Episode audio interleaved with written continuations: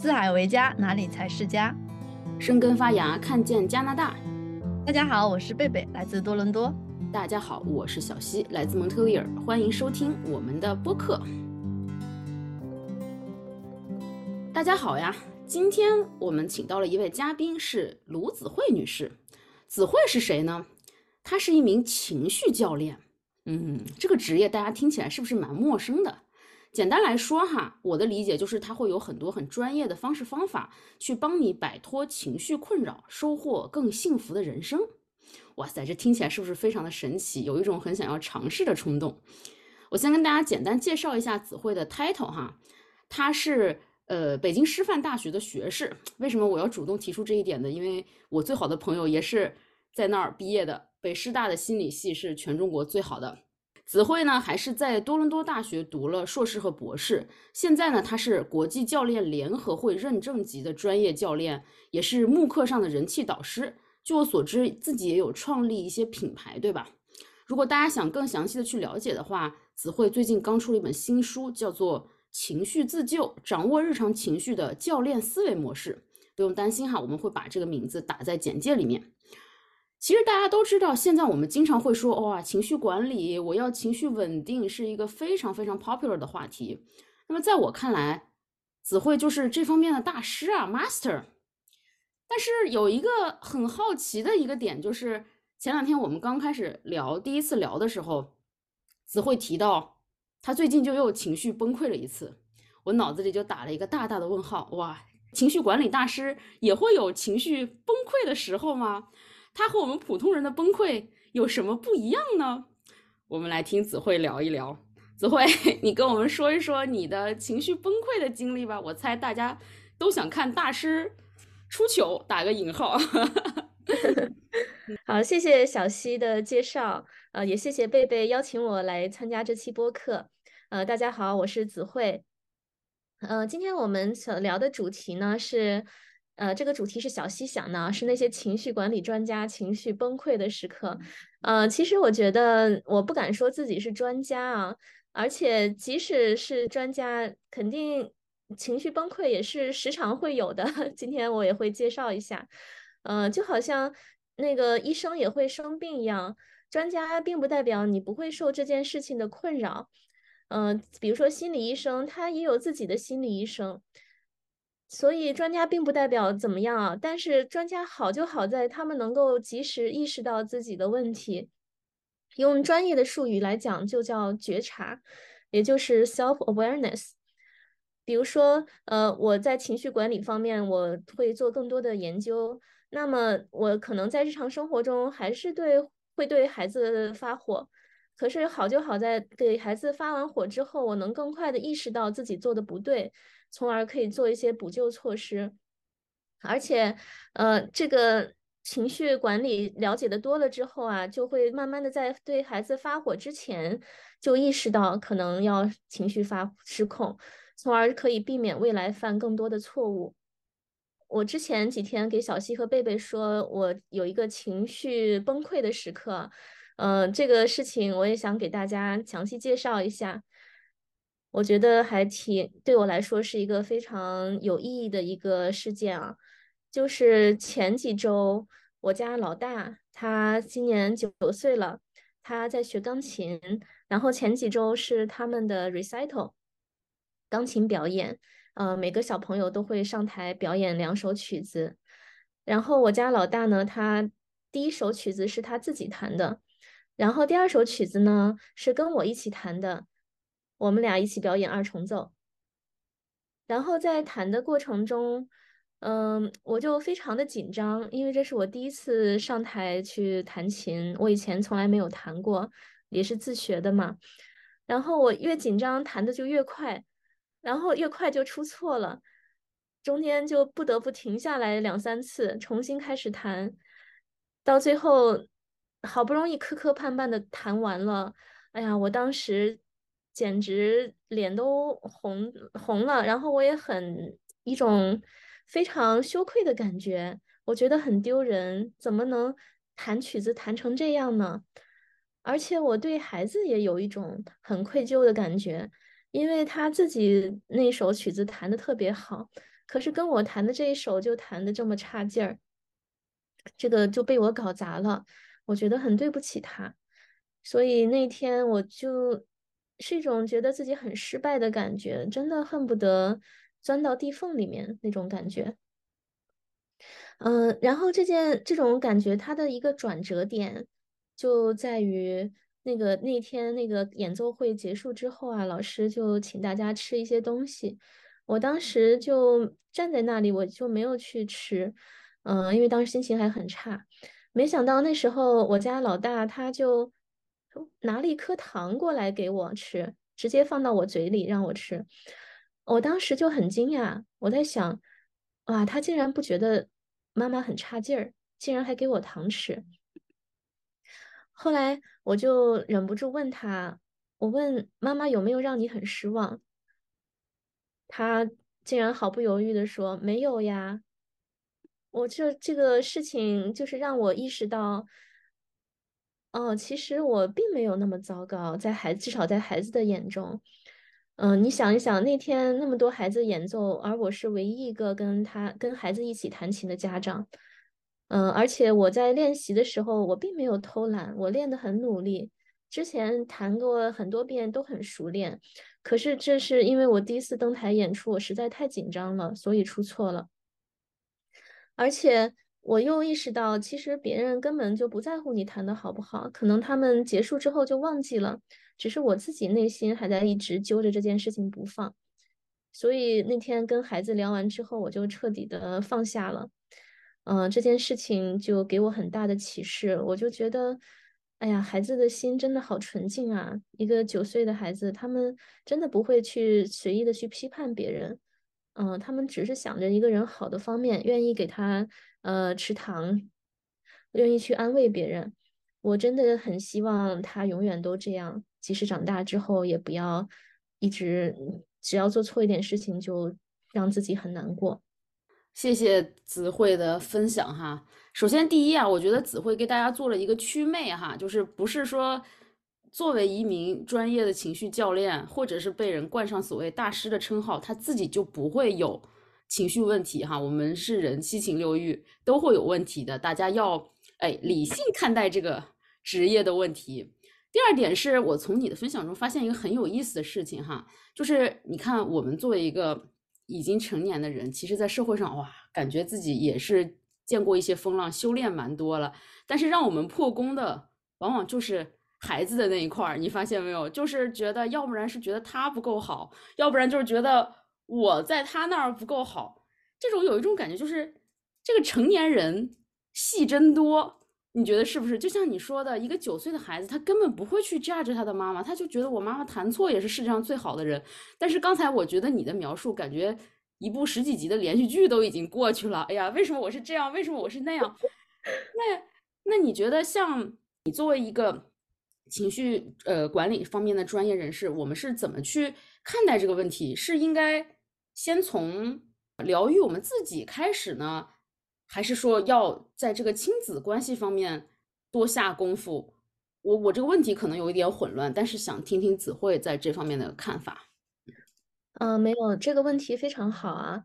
呃，这件事情之后，我就在想，如我怎么能样才能让我的孩子能够保持这么一个一个非常纯粹的纯净的状态，不要随便的 judge 自己和别人呢？然后我后来就想到。我们要修，我们要先修身才能齐家。我们要先把自己给呃接纳了，才能做做到接纳孩子，让孩子也接纳他们自己。所以我就想先来跟大家谈谈自我接纳的话题吧。嗯，首先我说一下自我接纳是什么意思呢？它就是接受此时此刻的自己，相信当下的自己已经足够好了。百分之百值得拥有美好的东西，百分之百值得被爱。呃，其我其实我作为教练，这个自我接纳的话题是经常会提到的。我就会觉得，嗯，我是不是在这方面做的已经蛮好了？这个钢琴这件事情，真的就像小溪说的，一秒破功，让我意识到，原来我在自我接纳上还有一段路要走。因为你想想，如果我真的足够自我接纳的话，那么在演出失败之后，就不至于有那么强烈的羞耻感，也不会让这件事情几个小时之后一直萦绕在我的心头，呃，翻来覆去的去想。嗯，这个可能也说明我的自我的内核还不够稳定，呃，所以就轻易的允许一次小小的失败就打击到我的自信。我这个特别有共鸣哈，就是我觉得自我接纳，像刚才你你的解释，这个自我接纳解释，我觉得每个人都会说，但是这个说出来这句话怎么真正的变成自己内在的理念，然后变成自己对自己真正的相信，而不是。一下子因因为一件事，比如说你现在只会跟我说 “OK”，我懂了。但是接下来一件事情发生之后，我一下子也就破功了，然后又回到原来的那个状态。就是这么一个转变，是应该怎么去？就我们作为普通人，怎么去慢慢实实践出来呢？我觉得这个我们要养成自我接纳的这个思维方式，绝对是需要时间的。嗯，可能它不是能一下子就能有的。呃，但是。我觉得这里面也有一层接纳在里面，就是我接纳我现在还不够接纳自己，说的有点绕口，但是我觉得这个是 OK 的。嗯，其其实我现在不够接纳自己，但是我正在往那条路上去走。我相信慢慢的我会在这方面做得越来越好，呃，从而也给孩子带来一个正向的榜样。呃，包括我今天我愿意分享这段经历。愿意向你们的大家转示我的这种脆弱，嗯，我觉得它也是一种力量的表现。嗯，我之前就是这件事情刚发生之后，我刚好给那个 We Support 的义工们做了一次讲座，嗯，我也提到了这个事情啊。当时义工们都那些人都很受触动，其中有一个人他就。发了一些长长的感触，我也想给大家分享一下。呃，这个朋友他说，今天的培训我最喜欢、最有触动的是子慧和孩子一起弹钢琴的真实事例，让我感同身受的经历，一场从自我评判到自我接纳的洗礼。刚开始我感觉到自己给自己用自责、羞愧搭建了一个单人牢笼。而孩子善意的一块糖，像是一道光，让我好奇：这牢笼如果真实存在，光是怎么进来的？随着这道光和这个好奇，我慢慢走回到开阔美好的真实世界里，看到了自己依旧是平安的，也看到了自己的美好。如同弹钢琴的例子给我带来的方向感。我觉着我的不完美，我的迷茫，我的努力，我的不放弃，都是对孩子有意义的北极星。这个评论真的给我很大的触动。我就觉得我们大人也不是肯定不完美嘛，也是在这条自我接纳的路上往前走。但是我们只要在孩子面前是真实的，呃，跟他们一起变得更好，就是一件非常有意义的事情。哇，你刚才读的那段文字，我觉得好美啊，有点心里被触动的感觉。然后我也特别喜欢你刚才说的那句话，就是接纳自己现在还没有完全的自我接纳。哎，我觉得这句话特别好，因为一个人其实要达到完全的自我接纳，对我来说是特别难的。可能每个阶段，你看，可能觉得这个阶段我好像自我接纳了一些东西，然后下个阶段可能自我接纳另外一部分东西，可能慢慢慢慢的去拼凑完整这个图片，对不对？嗯，是的，我也希望我的这个不太完美的故事能够给大家 带来一些启发。嗯，看在你的生活中是否也有类似的事情，你是否可以做到更好的自我接纳呢？是的，我特别同意刚才二位说的，而且我还想歪楼提一个点哈，子慧的声音特别的好听，她刚才在分享那一段话的时候，我都觉得可以作为你的冥想的那个背景声音了，我觉得。特别棒，子慧，你可以考虑这个副业去录那个冥想的音频。我其实有会理解贝贝说的那一点，就是他说自我接纳是非常难的，因为他作为我的好朋友 partner，我对他的故事有一些了解，我会觉得是有一点点心疼的状态。为什么呢？就像刚才子慧聊到孩子，我们都有孩子，我们看到其实孩子他从小成长起来是非常清澈的。不会炸着自己，也不会炸着别人的状态。那么为什么我们成长了这么多年，也觉得学到了很多的本事，然后学了很多的技能，但是在对于自己的路上是越来越苛责？我在现在这些年，我也发现，我们总是说爱别人的前提要爱自己，爱自己。爱自己这个东西可真不是天生来的，可不是 natural 的呀，是一个需要非常去学习的本领。因为我们总想，哎呀，我的宝贝孩子，我得爱他；我的伴侣，我得爱他；我的父母得爱他。但是你爱不好自己，可能其他的爱的质量都会打折吧。嗯，是的，爱自己真的是一件需要学习的事情。嗯。那这个钢琴事情之后呢，我也在思考一个问题：我可以怎样对待我的我的孩子们，然后让他们能够爱自己，让他们能够学会自我接纳，或者保持自我接纳，不要被那个长大慢慢长大慢慢忘记自我接纳。嗯，所以我在我想分享一些我在我的教练工作中看到的一些事情啊。就是我发现很多成年人他们都不够爱自己，不够自我接纳。这个在这个心理学和教练中有一个专业的概念，叫做 inner critic，就是内在的评论家。什么是内在的评论家呢？就是我们内心的那个声音，总是在喋喋不休的告诉我们：你还不够好，你做的不行，等等。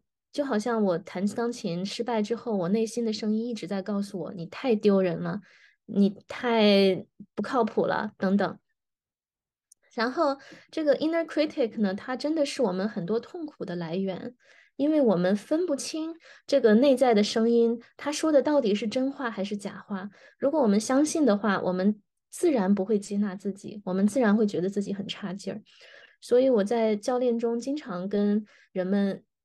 探讨的一个话题就是，你的 inner critic 是什么？他在对你说什么？如果再进一步探索的话，就是他是谁的声音呢？我发现很多人，他们最终会发现，他们的 inner critic 其实是父母的声音。正是因为他们从小到大，父母给他们说的很多，呃，很 judge 的话，非常。那个 discouraging 不太鼓励他们的话，造成了他们内心的这个批判的声音。这个我相信我们很多人都有这样的体会。比如说，举个例子，就有一个曾经有一个客户嘛，他即将硕士毕业，他按理说是应该找工作了，可是他总是打不起精神来去投简历，反而每天都在上网打游戏。呃，他心里非常焦虑，却无法走出那一步。那了解了这个 inner critic 的概念之后啊，这个人他说，他的这个声音就是很像他的爸爸，因为他的爸爸从小就就对他在学习上要求很严格，呃，经常说的一句话是：你要是不好好学习，以后找不到工作，就只能去扫大街了，穷一辈子。因此啊，对。这个人来讲，他总是有种不确定感，害怕自己真的像爸爸说的那样一事无成。这种焦虑和不确定、不确定感，就让他难以跨出找工作的那一步。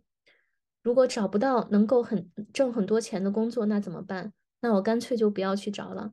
通过这个例子，大家可以看到，有时候父母给孩子灌输的一些声音，真的会对孩子的自信心。呃，孩子对自我的接纳产生很大的影响，所以回到刚才的问题，我们怎么样能够让孩子保持对自我的接纳？那可能父母就要注重自己给孩子，呃，传达的这些信息，啊，尽可能的多鼓励他们。嗯，子慧在分享这个的时候，其实我想到另外一个点，就是其实这种声音啊，我自己的经历不只是来自家庭，其实外界的环境，包括学校里面、社会里面。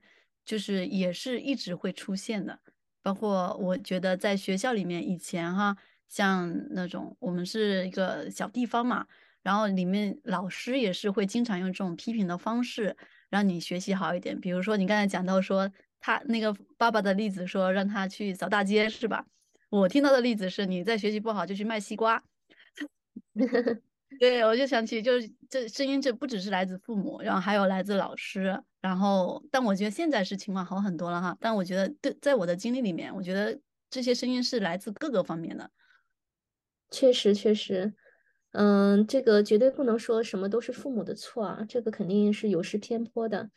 同时，我们今天就是讲育儿的话，我觉得我们在父母可能在家里是给孩子的第一道屏障，呃，我们希望能够。通过我们自己的一些，首先自己接纳自己，然后多接纳孩子，从而让他们有一道比较强壮的心理上的防线。这样在社会上，如果遇到其他人啊、老师啊、同事给他们的打击，他们也不至于就完全崩溃掉。然后我还要想到一点，就刚才我们讲到这个爱自己嘛，就我现在分享一个我的经历哈，就以前当我不知道我怎么爱自己的时候。爱自己这三个字很容易变成一个陷阱，就是你会吸收外界对你的洗脑，比如说，哎呀，那个商家说你要爱自己，那你要给自己买花呀，那你要给自己买这个香水啊，你就变成这个消费主义他们的这个猎物。这个是很明显的。当你后来真正学会什么到底什么是爱自己，你会有自己稳定的内核之后，你才知道说有些东西他们只是呃想让你成为消费者，但很多东西是从内而外的，你自己知道怎么真正爱自己，你跟这些外界是没有关系的。比如说，哎呀，每天睡好觉，懂得说不，有些你有些你没法承受的事情，你懂得去拒绝。我觉得这些都是我后来在慢慢学会的一种爱，真正的我觉得是爱自己的一个一些方式。对你说的特别好，有，那个商家那些陷阱，他其实他的想他的给你我们传达的东西就是，你有了这个东西，或者有了什么，你才是完美的，你才对自己更好。但其实并不是这样，因为我们爱自己应该是没有什么外在条件的，更多是内在的一种，像你说的敢于说 no 等等，好好睡觉，照顾好自己。嗯，这一点上我有一个东西要分享。又到了听众朋友们爱听的八卦部分，这个我有一个小小的八卦跟大家分享哈，就是在刚开始我提到那个呃子慧是北师大心理系毕业，然后我有一个朋友也是那儿毕业的，而且巧不巧呢，他们两个居然是同学。那么其实我在采访子慧之前，我就去问了我那个朋友，我说你认识他吗？他说是我同学。我说哇塞，感觉有料可以挖，快跟我说一下。就是子慧在上大学是怎么样的一个情况呀？我的朋友跟我说，其实那个时候我不太了解他，因为感觉他应该是在至少在智商啊，就学习方面比我还高一个 level 的人。大家想想，北师大已经是中国顶级学府了，觉得他很高冷，然后可能每天就活在呃他自己认为有就是有意义的世界里面，不和我们这些学渣一块玩儿。但是其实后来呢，我又看子慧写的那本书，他有写到，其实他在大学的时候是有感觉自卑的。我没有记错的话，子慧对吧？觉得可能我哪方面不够好啊什么的。那么我想知道，经历了这么多这么长时间的修炼，你也在做这方面的专业。刚才我们也谈到了内核稳定的部分。我不知道从上学时代的你到现在，你觉得你的变化，你的内核。这些有什么故事可以跟我们分享的呢？嗯，对，这个我真的没想到你认识我大学同学，这个世界太小了。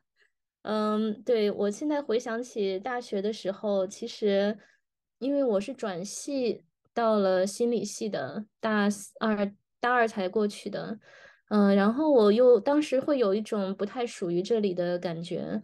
所以可能会，而且那时候也比较内向啊，现在也比较内向，所以就不太擅长和同学们交流。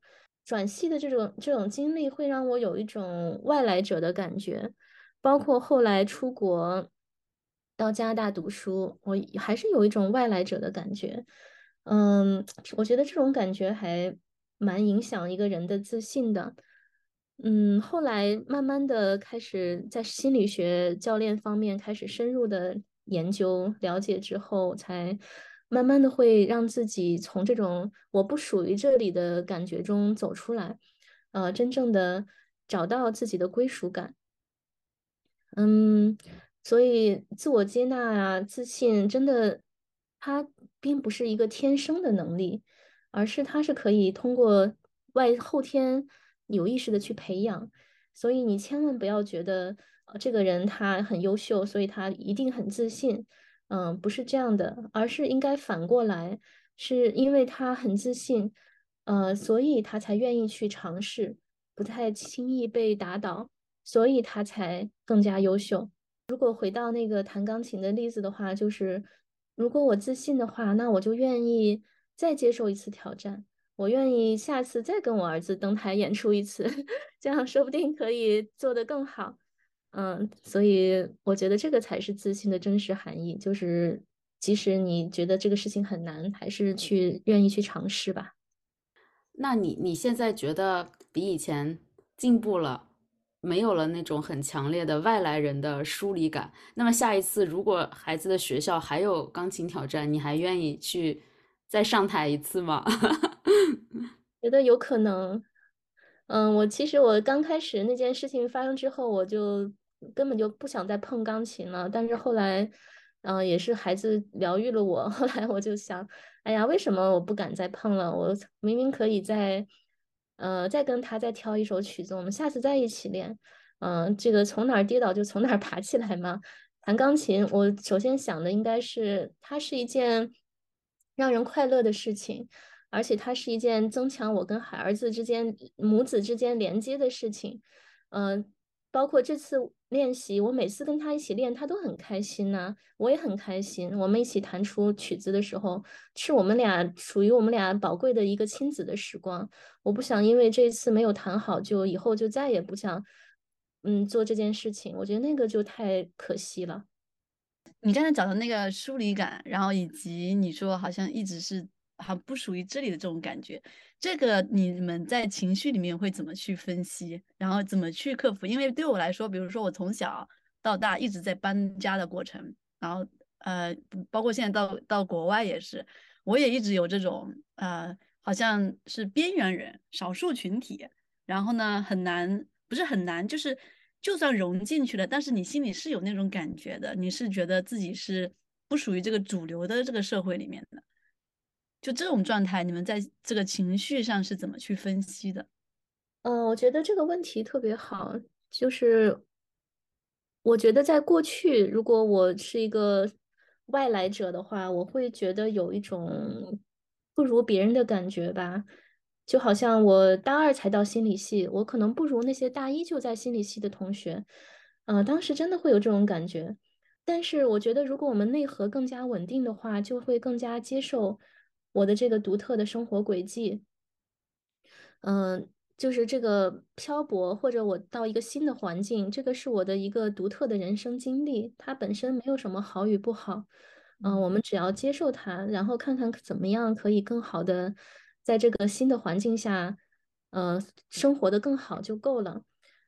特别是我们在国外，像我当时到加拿大，后来毕业之后又到了美国。明尼苏达，呃，去年又刚到了费城，这个一直在搬来搬去的。但是我现在倒不觉得我是一个 很疏离的感觉，毕竟谁不是呢？我们这些海外的华人都差不多，都是漂泊在异乡的人。但是如果我们真的因为这个自怨自艾，觉得啊我好可怜，或者我不如当地人，那样就太傻了。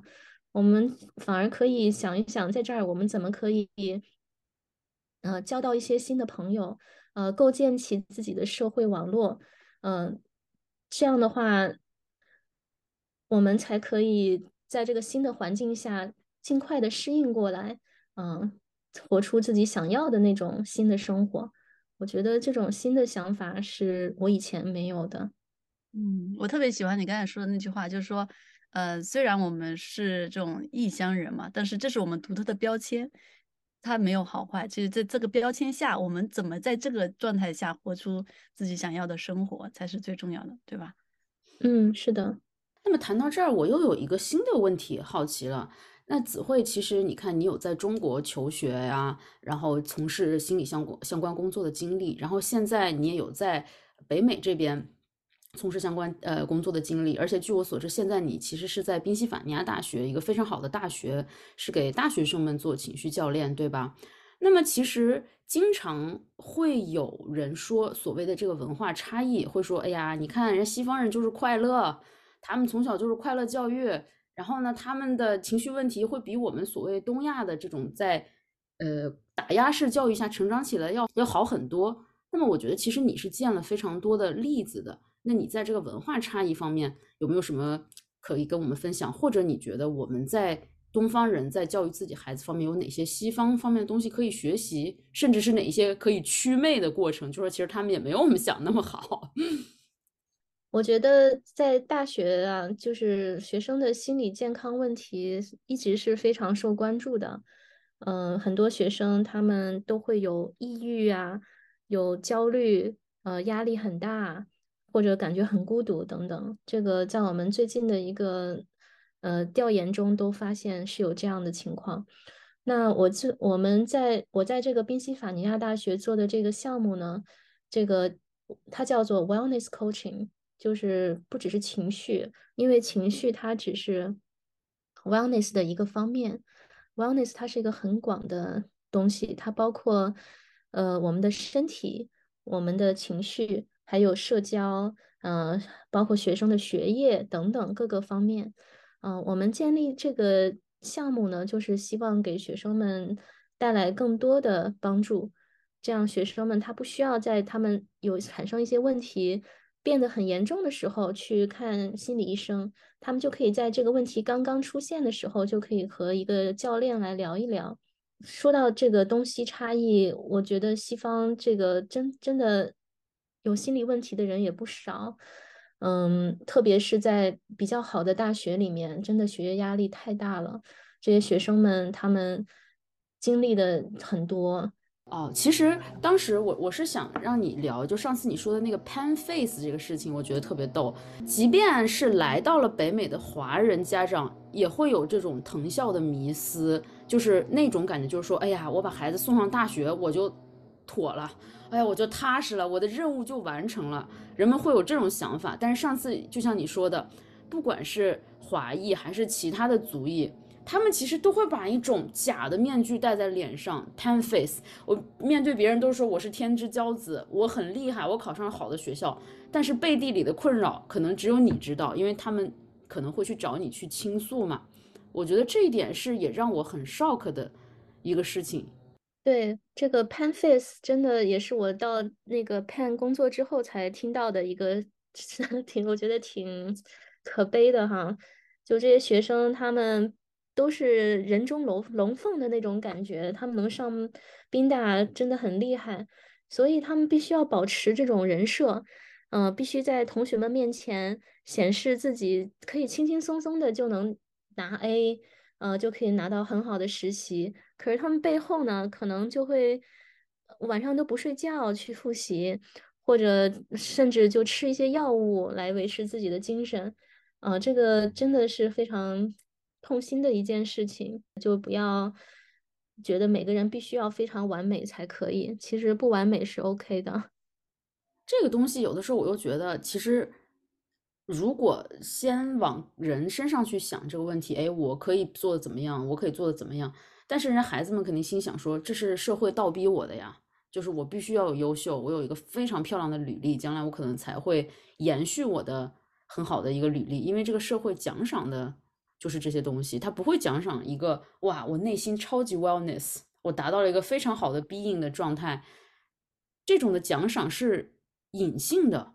我感觉就是越是那种优秀的孩子，他越会去追逐社会给你带来的奖励。就像刚才我们说的，我们学习那些，不管你是去当律师还是当医生，学习这么这些技能，苦哈哈学了那么久，学到了一丢丢技能，但是你学习这个不自我接纳，不对自我真诚，简直就是顺便上车，很容易就学会了。